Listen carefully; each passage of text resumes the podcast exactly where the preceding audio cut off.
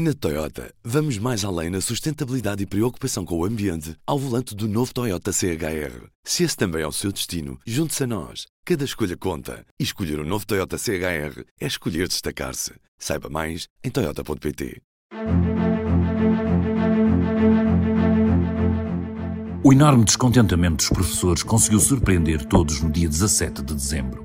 O jovem sindicato de todos os profissionais da educação Stop, logrou nesse sábado convocar uma manifestação em frente à Assembleia da República que teve uma adesão muito substancial, especialmente simbólica se pensarmos que não se juntaram à convocatória os habituais FENPROF, a Federação Nacional dos Professores, ligada à CGTP, ou a Federação Nacional da Educação, ligada ao UGT desde o início da sua fundação, em 2018, que o dirigente do sindicato, André Pestana, anunciara que estava farto da luta mansinha e que era preciso a renovação e rejuvenescimento do sindicalismo docente. O sucesso e o desafio da manifestação de 17 de dezembro e a adesão à greve marcada desde o início desse mês pelo STOP foi ouvido nas estruturas dos sindicatos tradicionais, assustadas com a possível fuga dos seus associados.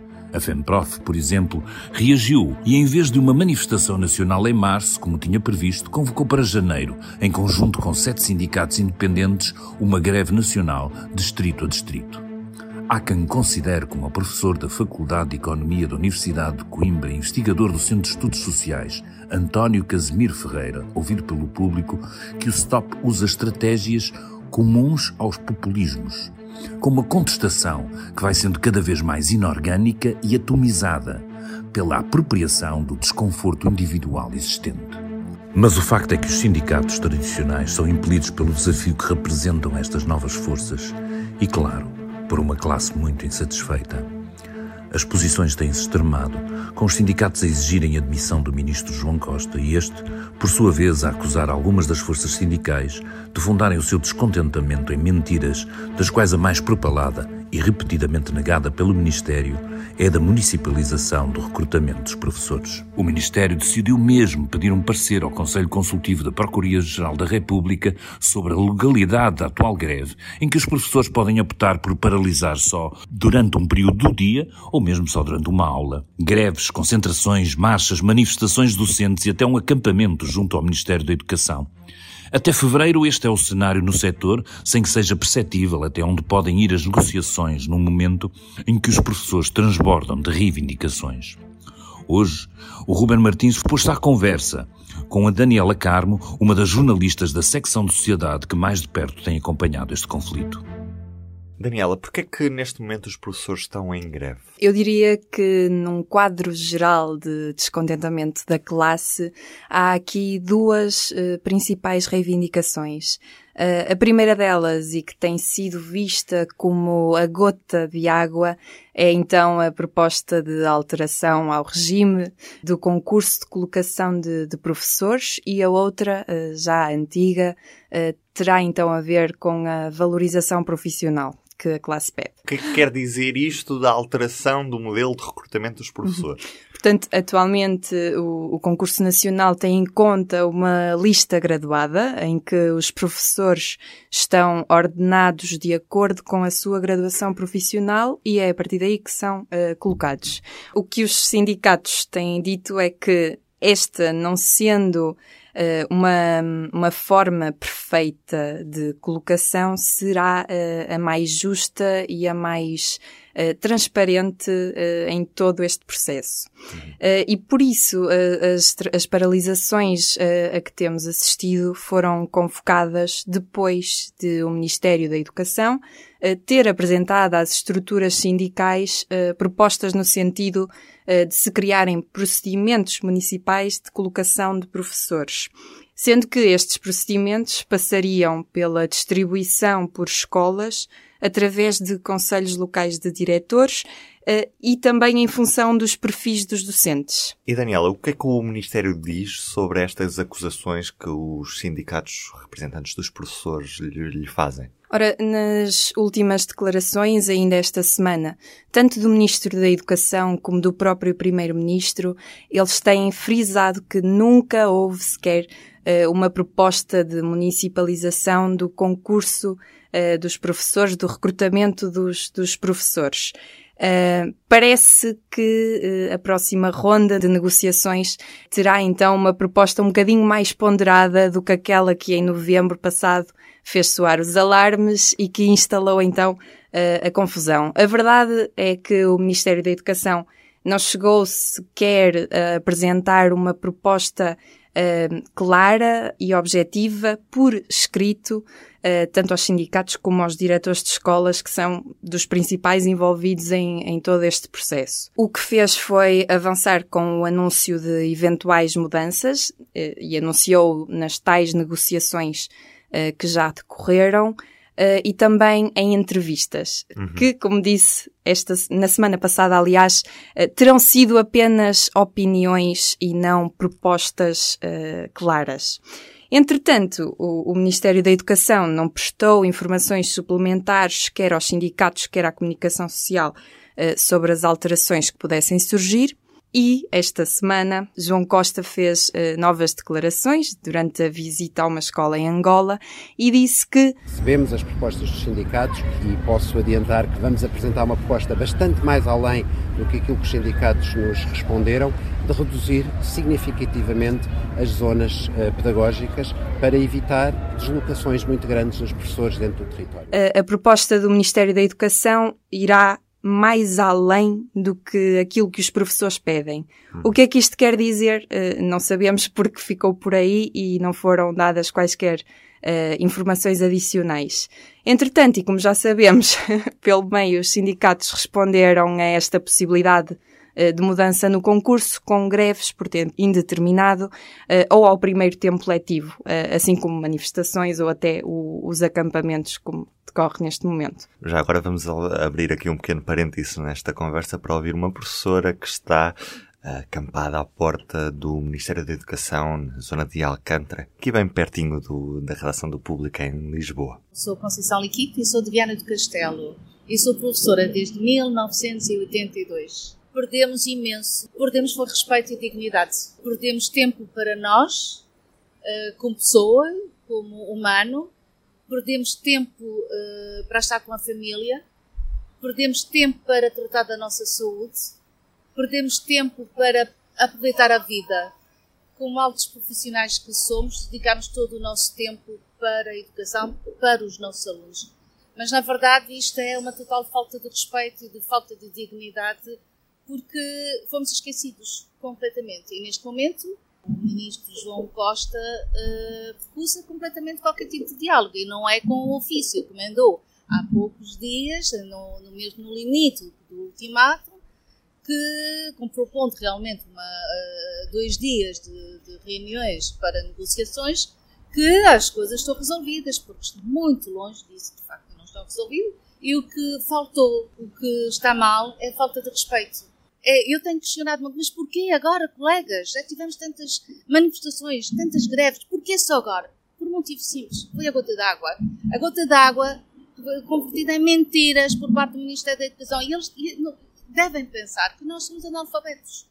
Mas o facto é que se a população sabe ler e escrever e fazer contas, é graças aos professores. Depois de ouvirmos aqui este excerto de uma conversa que, que tive com esta professora durante a tarde desta quinta-feira. Isto leva-me a perguntar porque é que, tendo já o Ministério garantido que não haverá municipalização, porque é que os professores continuam então em greve? É só isso que está em causa? Uh, não, uh, também é uma contestação, como eu dizia no início, já antiga, que, ou seja, eles reivindicam Uh, melhores condições uh, na carreira.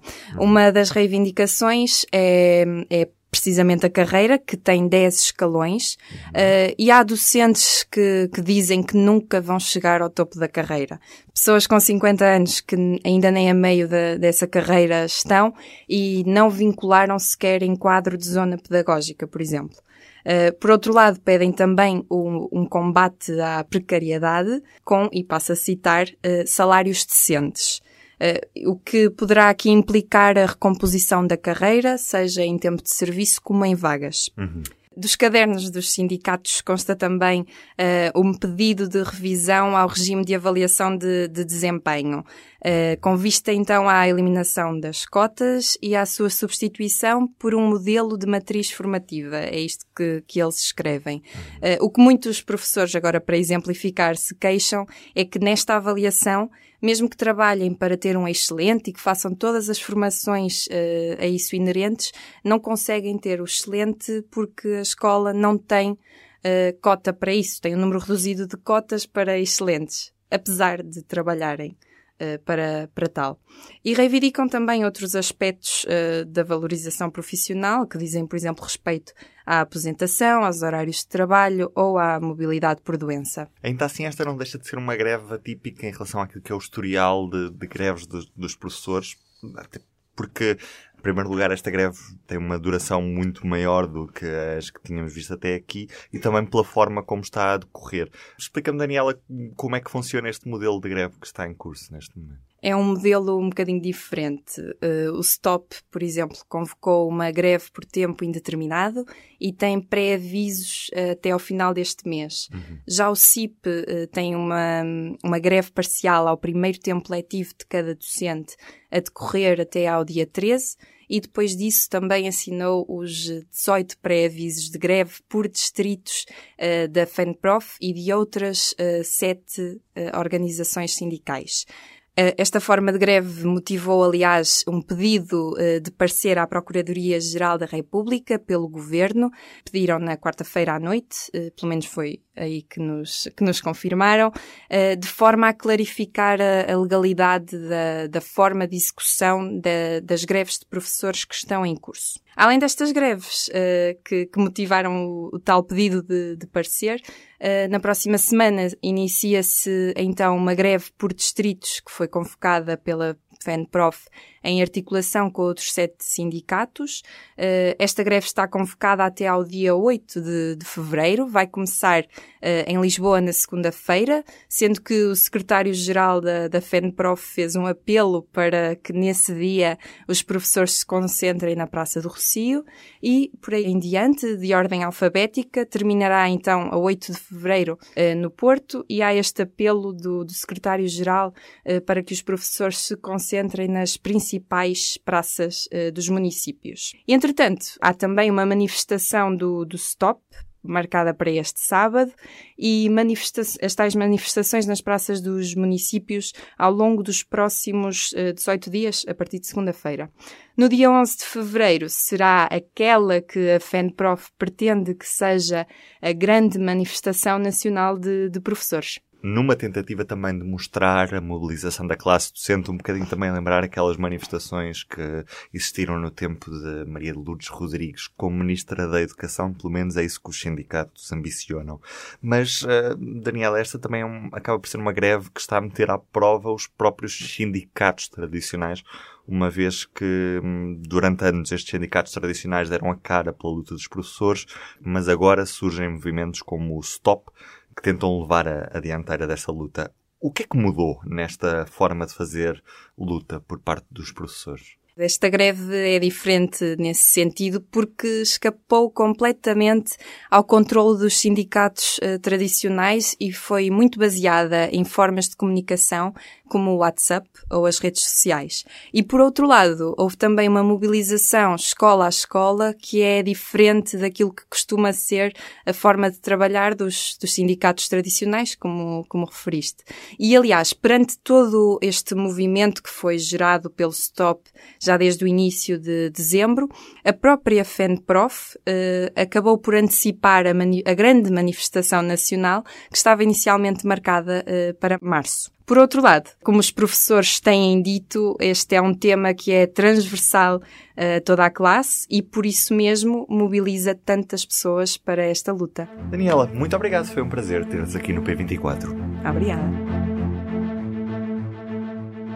O meu nome é David Pontes. Este episódio encerra uma semana cheia de novidades no P24. Desde a música que podem ouvir por baixo da minha voz, da autoria da jornalista Ana Marques Maia, até à estreia das nossas minisséries do P24 Extra, com três episódios em que recordamos a luta dos pioneiros pela causa LGBT. Mas as novidades não acabam aqui, porque no domingo porque é domingo, vai haver também episódio do P24. Estejam atentos e tenham um bom fim de semana, cheio de boas escutas.